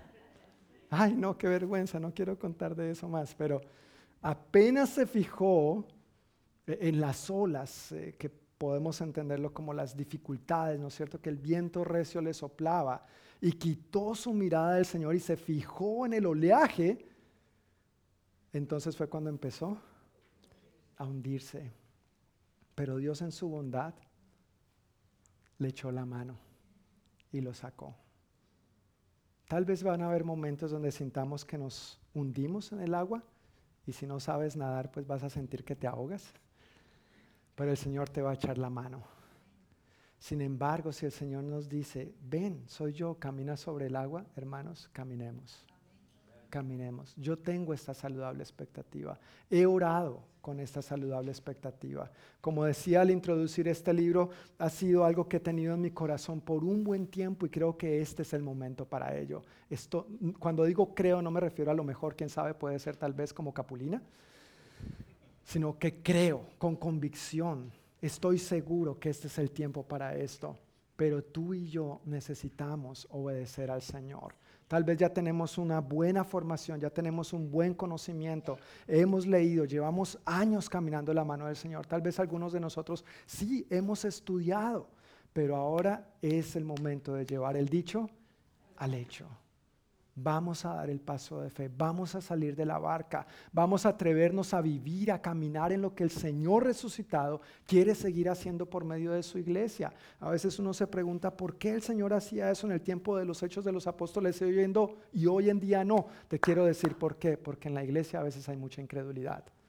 Porque cuando nos duele la cabeza, en lugar de acudir al Señor resucitado a que nos sane, acudimos al Tylenol. No tengo nada en contra del Tylenol, solamente para que Tylenol no me vaya a demandar. No tengo nada en contra de la medicina, creo que son avances y bendiciones de parte de Dios para estos tiempos. Pero antes de ir al Tylenol, acude al sanador, al que pagó por ti en la cruz del Calvario. No solamente para el perdón de tus pecados, pero para sanar todas tus dolencias. Por sus llagas ustedes fueron sanados, dice claramente la palabra, varias veces, varias veces. O cuando nos vemos en aprietos económicos, en lugar de ir a nuestro Señor resucitado a que se glorifique y nos provea, acudimos al banco. Y después, coja ahí. ¿No es cierto? El banco no va a perder. Con Dios siempre vamos a ganar. Reitero, no tengo nada en contra de los bancos, que ningún banco me vaya a demandar tampoco por hacer aquí falsa publicidad. Pero tu proveedor y el mío es el Señor, no el banco. Nuestro sanador es el Señor. Ahora Dios puede usar diferentes métodos, pero cuando leamos y vayamos avanzando por medio del libro de los Hechos de los Apóstoles, hermanos, que este fuego, que esta pasión crezca en ti y en mí. Amén que este fuego y esta pasión crezcan continuamente en ti y en mí. Hechos se asemeja a una buena serie de televisión, pero tranquilos, aquí nadie vemos televisión, mucho menos series. ¿Alguna vez has visto una buena serie de televisión? de esas de suspenso, drama, acción, ¿no es cierto? A veces hay comedia, a veces se salen las lágrimas. Sí, claro, hemos visto alguna buena serie seguramente, pero Hechos se asemeja a una buena serie de televisión en el sentido de que donde aparecen los discípulos del Señor, allí hay acción. Donde aparecen los discípulos del Señor, allí hay la intervención de Dios. Y hoy en día yo creo que nosotros, la iglesia, necesitamos ser esa buena serie de televisión en este mundo. Que donde tú y yo aparezcamos como discípulos fieles del Señor, allí aparezca el Señor también, porque el Señor resucitado está en nosotros y obra por medio de nosotros. En el lugar de trabajo, en la familia, en el bus, en el supermercado, en el vecindario, en la familia. Amén. Necesitamos anhelar esto más y más. En ese sentido es que Hechos es como una buena serie de televisión. Hay continuamente acción. Amén. No era como algo esporádico, algo de vez en cuando, sino que era el diario vivir de cada uno de ellos, conectados con el Señor, conectados los unos con los otros, embarcados en la carrera que Dios tenía por delante para ellos y que Dios sigue teniendo también para nosotros hoy en día. Vemos en el libro de los Hechos a Dios obrando y a la pequeña iglesia, 120 se mencionan, y luego explotando a 3120. Uno o dos capítulos después, otros 5000 se convierten, empiezan a ir a otras naciones, pueblos, ciudades y así sucesivamente. En una época en la que las nuevas creencias se diseminaban rápida y fácilmente, la fe cristiana en ese momento, en esa época, en esas circunstancias específicas, se convirtió en un fenómeno mundial hasta el día de hoy y el libro de los hechos nos cuenta cómo ocurrió eso. Sigue siendo para nosotros hoy en día. Aunque el autor no se identifica, hace un momento mencionaba que Lucas nos dice esto. Bueno, la evidencia histórica y las indicaciones del libro llevan a la conclusión de que el autor de Hechos fue Lucas. Hay un documento muy eh, viejo, eh, el, más antiguo que se ha encontrado hasta ahora en día de la lista de los libros del Nuevo Testamento. Ese documento se llamaba el eh, canon muratorio. Suena un nombre raro, ¿no? Muratorio. Era el apellido de alguien que descubrió eso, un arqueólogo. Y este canon muratorio eh, tiene esa lista de los documentos del Nuevo Testamento que data del año 170 después de Cristo. Y allí es donde se atribuye el tercer evangelio. ¿Cuál es el tercer evangelio? Ah, muy bien. Mateo, Marcos, Lucas. Ahí se atribuye el tercer evangelio y el libro de los hechos a la autoría de Lucas. Ok, bueno, sigamos. Eso solamente por resaltar algunos aspectos del valor y la importancia del libro de los hechos. Ahora, dando un panorama general de algunos propósitos del libro de los hechos, podemos resaltar varios también. El primero de ellos es que Hechos narra una historia. Un propósito de Hechos es narrar una historia. Hechos nos proporciona un informe sobre los comienzos y establecimiento de la iglesia, la expansión del Evangelio, el origen de las congregaciones, el patrón apostólico de evangelización y otros temas. Por ejemplo, cuando lleguemos a Hechos capítulo 1, versículo 8, el Señor Jesús dice, pero recibirán poder cuando venga sobre ustedes el Espíritu Santo. Y entonces no antes, no antes. Y entonces, después de recibir el Espíritu Santo, recibirán poder y entonces serán mis testigos. Y empieza a nombrar una serie de ubicaciones geográficas. Serán mis testigos en Jerusalén, en Judea, en Samaria y hasta los confines de la tierra. Y cuando uno ve el libro de los hechos, efectivamente, eso fue lo que pasó. Y ese mismo poder sigue estando disponible para ti y para mí hoy en día. Para que en nuestro contexto seamos sus testigos en nuestra Jerusalén, en nuestra Samaria, en nuestra Judea y hasta los confines de la tierra donde el Señor nos quiera llevar. Pero no podemos atrevernos a hacer eso y a vivir de esa, a intentar vivir de esa manera si primero no estamos llenos del Espíritu Santo y si no vivimos en esa llenura. Es como si tú tienes conectado una herramienta a la toma corriente, a la electricidad, pues mientras tú la tienes conectada, la herramienta funciona. Si no se ha ido la luz, ¿verdad? Pero asumiendo que tiene corriente constante mientras esté conectada, la herramienta va a funcionar. O si hablamos de una herramienta recargable, con pila recargable, tú la pones a recargar, la metes ahí y la herramienta va a funcionar. El asunto es que a veces queremos vivir la vida cristiana con la batería completamente baja o acabada o desconectada de la corriente. No funciona. Es sencillo, no funciona. Necesitamos estar conectados a la fuente de poder. Necesitamos estar conectados constantemente al Señor. Estarnos recargando. Vuelvo y reitero lo que dije hace rato. Por eso oramos, por eso leemos la Biblia, por eso nos congregamos, por eso participamos, por eso servimos. Por eso hacemos todo esto, para mantenernos conectados a la fuente de poder. Y es en su poder que nosotros vamos a ser testigos eficaces. es en su poder, no en el nuestro. Otro propósito del libro de Hechos es presentar una defensa.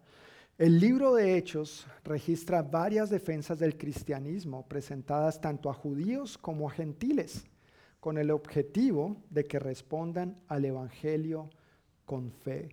Y ese es el mismo, uno de los mismos propósitos del libro de los Hechos hoy en día y de eh, tú y yo presentar el mensaje del Evangelio a otros, que la gente responda con fe a este llamado, que la gente responda al Señor arrepintiéndose de sus pecados, confesando a Jesús como Señor y Salvador y permitiendo que sea Él obrando en ellos para que sus vidas tengan una transformación tal cual como ha ocurrido en ti y en mí si hemos entregado nuestra vida a Cristo Jesús. ¿Has entregado tu vida a Cristo Jesús?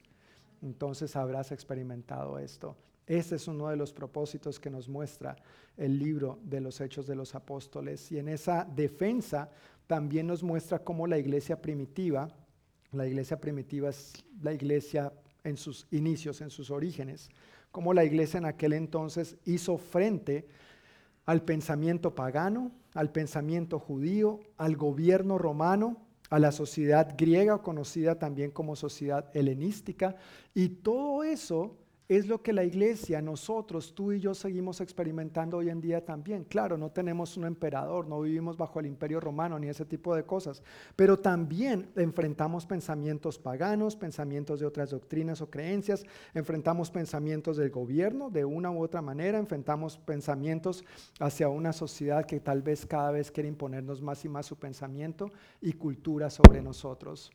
Algo, por ejemplo, ¿Todo bien? Ok. Algo, por ejemplo, que pasaba en aquel entonces era que la sociedad griega, o como se le conocía en aquel entonces, helenística, los helenistas, eran los que querían imponer las costumbres y la cultura griega a todos. Hoy en día vivimos en un mundo donde se nos quiere imponer su cultura y pensamiento a nosotros también. Y decir que lo que la Biblia llama bueno en realidad es malo y lo que la Biblia llama malo en realidad es bueno. Nosotros como extranjeros, la mayoría de nosotros, eh, y tal vez con niños naciendo aquí o con niños chiquitos creciendo aquí, vinimos con unas costumbres y tradiciones de nuestros países y naciones, pero al llegar acá nos enfrentamos también a una cultura que nos quiere arropar. Siempre todas las culturas, hablando de culturas eh, geográficamente hablando, nacionalmente hablando, tienen cosas buenas de las cuales podemos aprender y rescatar y hay que valorar. Pero también todas las culturas, la tuya, la mía y la de este país, tienen aspectos de la cultura que necesitan la redención de Cristo. Amén. Necesitamos la redención de Cristo en esas áreas. Así que no se trata de tu país ni del mío, no se trata de nuestra procedencia en últimas, se trata de la cultura del reino de Dios. Amén. Y eso es lo que nos muestra el libro de los Hechos de los Apóstoles. Claro, queremos disfrutar. Parte de lo que uno disfruta de las culturas es la comida, gloria a Dios. Entonces queremos disfrutar las pupusas salvadoreñas, mm, ¿no es cierto? Aprendí a comer fruta con tajín, qué rico eso también. A mis hijos les encanta. La cachapa venezolana, la arepa colombiana me queda, a mi esposa digo le queda buenísima. Todo eso es parte de la cultura y es bueno, qué bendición. Pero cada uno de nosotros, dependiendo de nuestra procedencia, hay cosas de la cultura que necesitamos dejar, arrepentirnos y convertirnos a la cultura del reino de los cielos. Y al vivir en los Estados Unidos necesitamos también aprender qué es bueno de la cultura, pero cómo como creyentes vivimos en medio de esta cultura que a veces quiere ser tan fuerte sobre nosotros, sobre nuestros hijos y sobre la familia, y decir cosas tan contrarias a lo que la Biblia realmente dice y a lo que Dios ha establecido.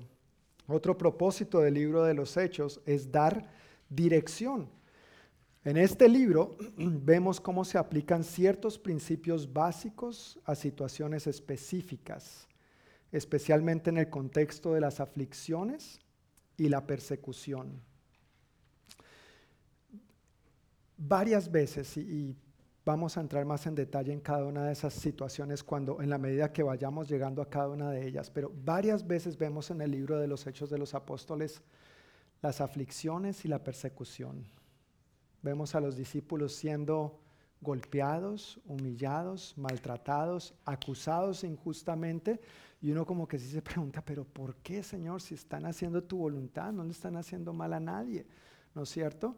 Y uno ve, por ejemplo, en una de estas ocasiones, salen de la cárcel, milagrosamente, por cierto, y lo que hacen es llegar a la reunión de oración.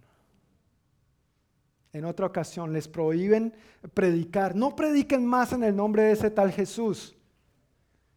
Y estos bien valientes le dicen, no, no, no, no, no. Nosotros vamos a obedecer a Dios. No importa lo que usted haga. Nosotros vamos a... Nuestra lealtad es en primer lugar a Dios.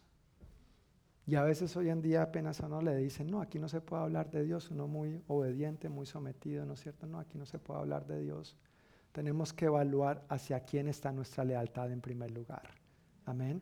Porque si Jesús es nuestro Señor y Salvador, que nuestra lealtad igualmente sea a Él en primer lugar. Otra cosa interesante de estas aflicciones y persecuciones es que uno los ve orando, no diciendo, Señor, por favor, detén la persecución o que no nos maltraten, que no nos roben, que no nos maten. Uno no los ve orando así uno los ve orando diciendo, Señor, que en medio del maltrato, que en medio del abuso, que en medio de esto, que en medio de aquello, que en medio de lo otro, tú seas glorificado. Que tú seas glorificado. Llénanos de tu poder para ser valientes y seguir adelante con lo que tú nos has llamado a hacer. Pero hoy en día hay muchos cristianos flojos. Flojísimos Y frente, y frente al más mínimo problema, ay, no, eso es mucho compromiso. No, la reunión de oración, ¿a, qué hora es que es? ¿A las 4 y 15? No. Domingo, ay, a las 4 y 15, el día de Super Bowl.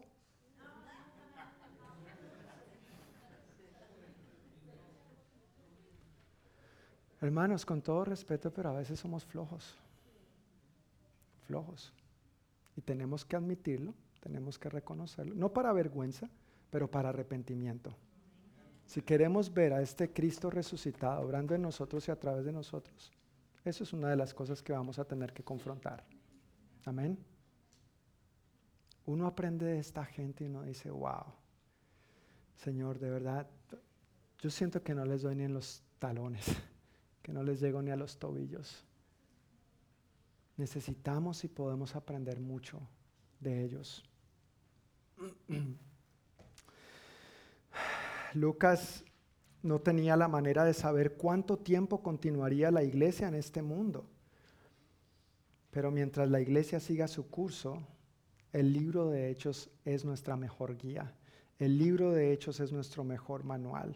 Y esos mismos principios que ellos vivieron, no tanto que conocieron acá intelectualmente, sino esos mismos principios que ellos vivieron en aquel entonces, siguen siendo pertinentes para nosotros, la iglesia hoy en día, y siguen siendo pertinentes hasta que el Señor vuelva por su iglesia.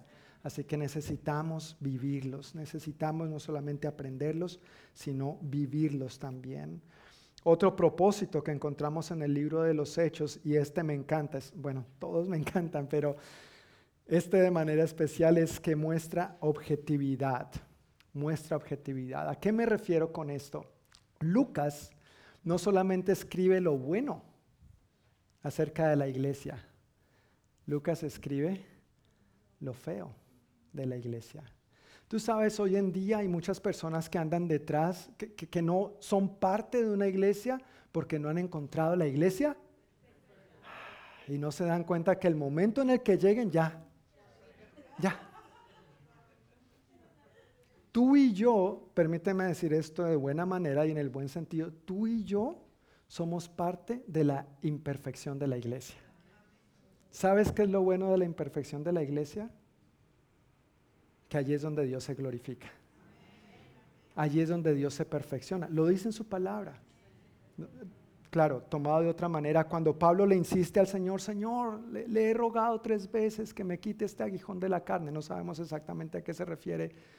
Y el Señor le responde a Pablo, bástate mi gracia, porque mi poder se perfecciona en la debilidad. No necesitamos ser perfectos para llegar a Cristo. No necesitamos ser perfectos para permanecer en la familia de Cristo. Necesitamos el poder de Cristo. Amén. Es muy diferente. En otras palabras, y si me has escuchado en los últimos domingos, he estado repitiendo esta frase, no se trata de perfección, pero se trata de santidad, son cosas diferentes. Son cosas diferentes. Dios no nos llama a ser perfectos, ni nos exige, ni nos demanda, ni nos pone un peso imposible de llevar de perfección sobre nuestros hombros. Eso no es alcanzable, no es real. Pero Él sí nos llama a vivir consagrados para Él.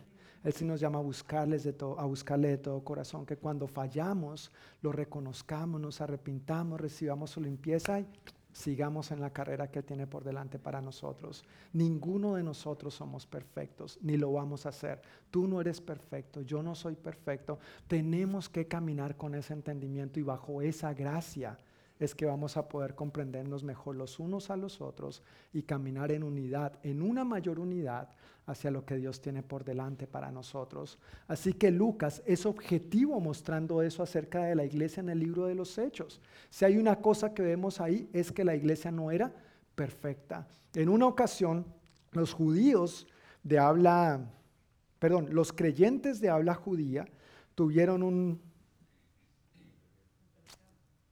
altercado, encuentro incómodo, diferencia, situación difícil con los creyentes de habla aramea, ¿no es cierto? Los, de habla griega, perdón, con los de habla aramea.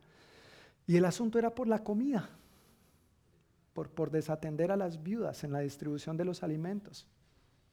Imagínate, que qué doctrina, ¿no? Qué profundo. No, no es, no es nada doctrinal, es más bien práctico, es vivencial. Pero aún en medio de esos desacuerdos vemos que Dios da la gracia y Dios da la sabiduría para resolverlos y seguir adelante. Amén. Otra de las cosas que nos muestra es el gran altercado que tuvo el, mismo el mismísimo apóstol Pablo con Bernabé. A tal punto que cada uno tomó por su propio camino. Ahora, más adelante, leyendo las otras cartas de Pablo, hay evidencias de que se reconciliaron. No es que terminaron enojados y disgustados, eso no debería pasar en la familia del Señor, pero eso pasa hasta en las mejores familias. No escuché muchos amén, pero quiero que sepas que pasa hasta en las mejores familias. Así que Lucas no está tratando de poner un maquillaje bonito sobre la iglesia y sobre los creyentes. Él es muy objetivo, muy claro y muestra la humanidad en la que nos vemos envueltos, nuestras debilidades, nuestras flaquezas, nuestro egoísmo, nuestra carnalidad o como me gusta decir a veces nuestra chuleta, la carne viva ahí, ¿no es cierto? La carnalidad, la pecaminosidad. Pero en medio de eso, Dios derrama su gracia. Si nosotros con un corazón arrepentido y humillado lo buscamos a Él, nos volvemos a Él y también nos aferramos a Él para seguir adelante. Así que Lucas nos muestra objetividad en medio de estas diferencias. Él reconoce que los cristianos tenemos desacuerdos o diferencias, pero Dios da sabiduría y gracia para superarlos. Por medio de este libro, Lucas nos enseña a los creyentes cómo vivir juntos dentro de una significativa fraternidad cristiana, compartiendo libremente los unos con los otros. Tú y yo no tenemos que tener exactamente la misma opinión respecto a todos los puntos. Amén. No tenemos que tener exactamente la misma opinión. Pero aún a pesar de esas diferencias de opiniones, podemos y debemos caminar en unidad en torno al que nos une, a Cristo Jesús. Eso es lo que nos muestra Lucas en su libro acerca de los hechos. Y un propósito más que vemos en este libro es destacar el triunfo del cristianismo frente a la oposición. Hermanos, el cristianismo y las cosas de Dios siempre han enfrentado oposición y siempre van a enfrentar oposición. Mientras estemos en esta vida, eso siempre va a ser así. No, no, no debemos dibujarnos pajaritos en el aire pensando que eso va a cambiar. Siempre los creyentes y, Cristo, el cristianismo, vamos a enfrentar oposición, pero Hechos nos muestra que el éxito de la iglesia al llevar el Evangelio de Jerusalén hasta Roma y en fundar iglesias locales a través de todo el imperio romano, demostró que la cristiandad no se trataba de una obra meramente humana. Dios mismo estaba involucrado en esta obra y Dios mismo sigue involucrado en esta obra. ¿Recuerdas cuando amenazaron a los discípulos? Tal vez lo has leído y lo vamos a leer. Les prohibimos que hablen en nombre de ese tal Jesús. Y uno de los eh, líderes dijo, miren, déjenlos tranquilos. Si esto es de ellos, esto se va a acabar. Tarde o temprano eso se va a acabar. Tranquilo, y gastemos tiempo en esta gente. Pero, les continúa diciendo, pero si eso es de Dios, nadie lo va a poder detener. Y nadie lo ha podido detener. Ni nadie lo va a poder detener. Así que vamos a enfrentar oposición. Pero el que venció está con nosotros. Amén. El que venció está con nosotros. Hay personas que han tratado de desmeritar la Biblia, obviamente, en varias ocasiones, y el libro de los Hechos no se escapa de eso, puntualmente el libro de los Hechos, pero Lucas emplea términos apropiados, hablando de oposición y de persecución, Lucas emplea términos apropiados para cada tiempo, situación, gobernantes, lugares a los que él hace, referencia. Así que los que se oponen al cristianismo, y puntualmente al libro de los Hechos, difícilmente han podido refutar lo que Lucas escribió ahí, porque son hechos que se cuentan en la historia también. No es algo que encontramos solamente en la Biblia, son situaciones de las cuales se hace mención en libros históricos también. A manera de conclusión, después de ver este panorama general, esta introducción, quiero que leamos Hechos capítulo 1 versículos 4 y 5. Ya leímos los versículos 1 al 3. Ahora quiero que leamos los versículos 4 y 5.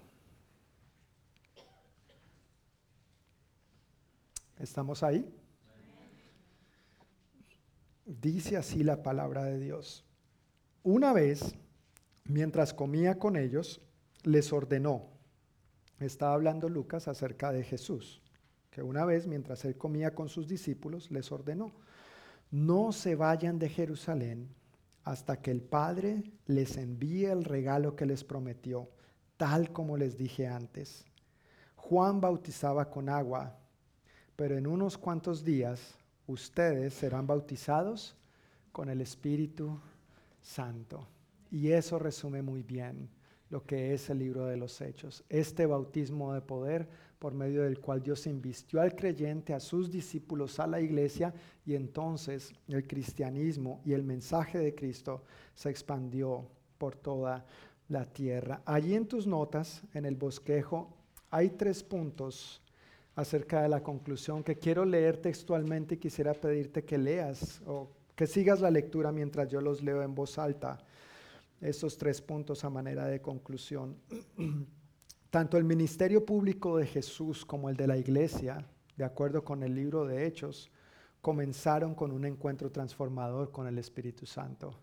Y eso lo vemos en los evangelios también, cuando Jesús fue llevado al desierto, habiendo ayunado, regresó lleno del Espíritu Santo y allí fue cuando empezó su ministerio público y lo mismo vemos que ocurre con la iglesia, un encuentro transformador con el Espíritu Santo. Tú y yo necesitamos constantemente este encuentro transformador con el Espíritu Santo. El libro de Hechos es la historia de los discípulos recibiendo lo que Jesús recibió para hacer lo que Jesús hizo. ¿Qué recibió Jesús? El investimiento de poder del Espíritu Santo. Si Jesús necesitó esto, tú y yo, cuanto más, lo necesitamos. Y el libro de los Hechos es un registro del cristianismo practicado bajo el poder del Espíritu Santo. Hechos habla de gente común y corriente, gente como tú y como yo, pero que hacía cosas extraordinarias, no por sí mismos, sino por quién? Por el poder del Espíritu Santo. Quiero invitarles, hermanos, a que se pongan de pie si está bien con ustedes, si prefieren quedarse sentados, está bien también.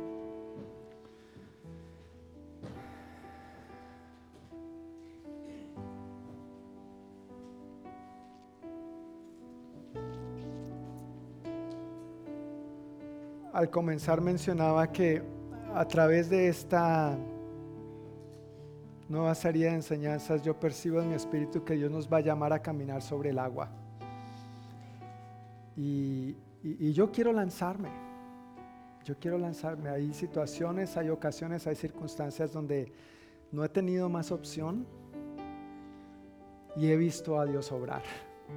Porque Él es fiel. No, no por mí, no por mí, es porque Él es fiel. Pero hay veces donde me ha dado miedo.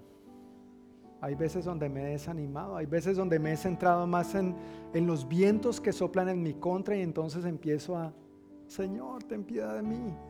Y en su misericordia Él tiene piedad de mí y me ayuda y me levanta una vez más.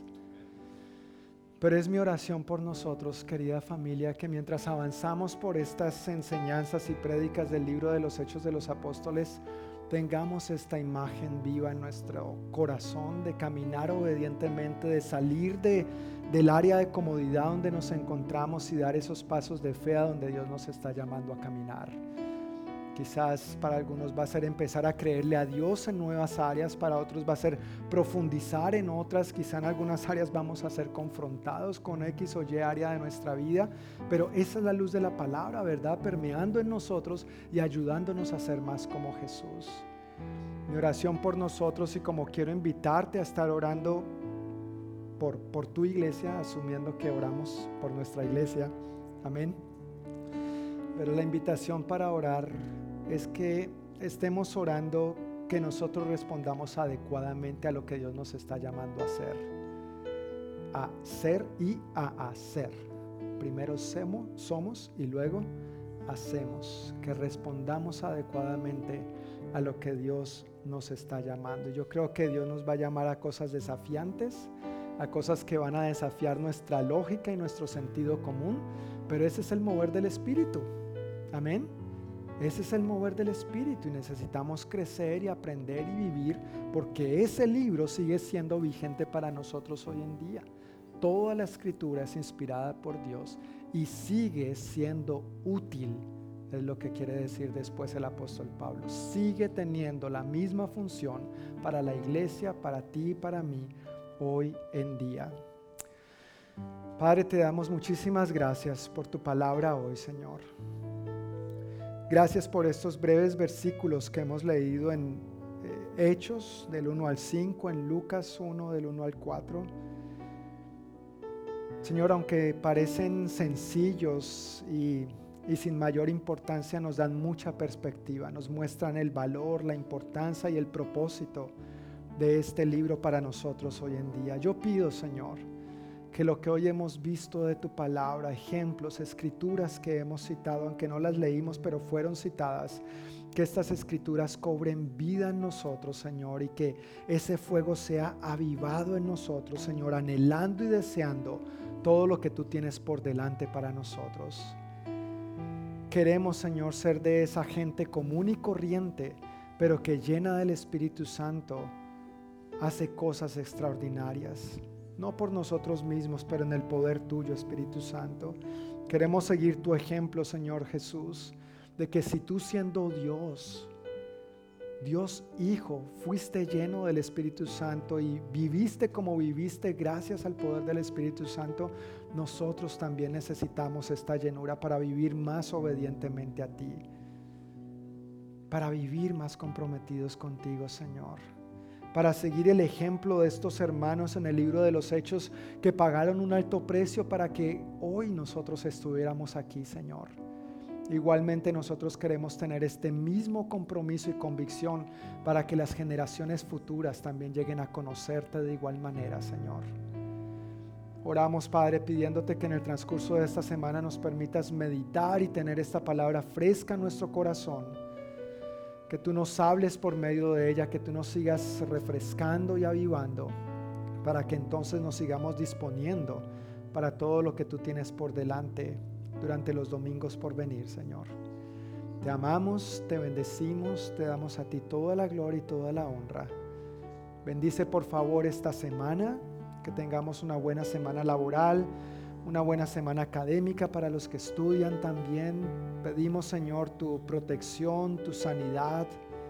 Guarda nuestra salida y nuestra entrada y permítenos experimentar tu bondad, Señor, en todas las áreas de nuestra vida.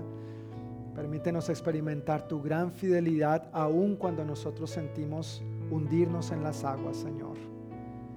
Que tú seas exaltado en todas las áreas de nuestra vida, Dios, y por medio de todas las áreas de nuestra vida.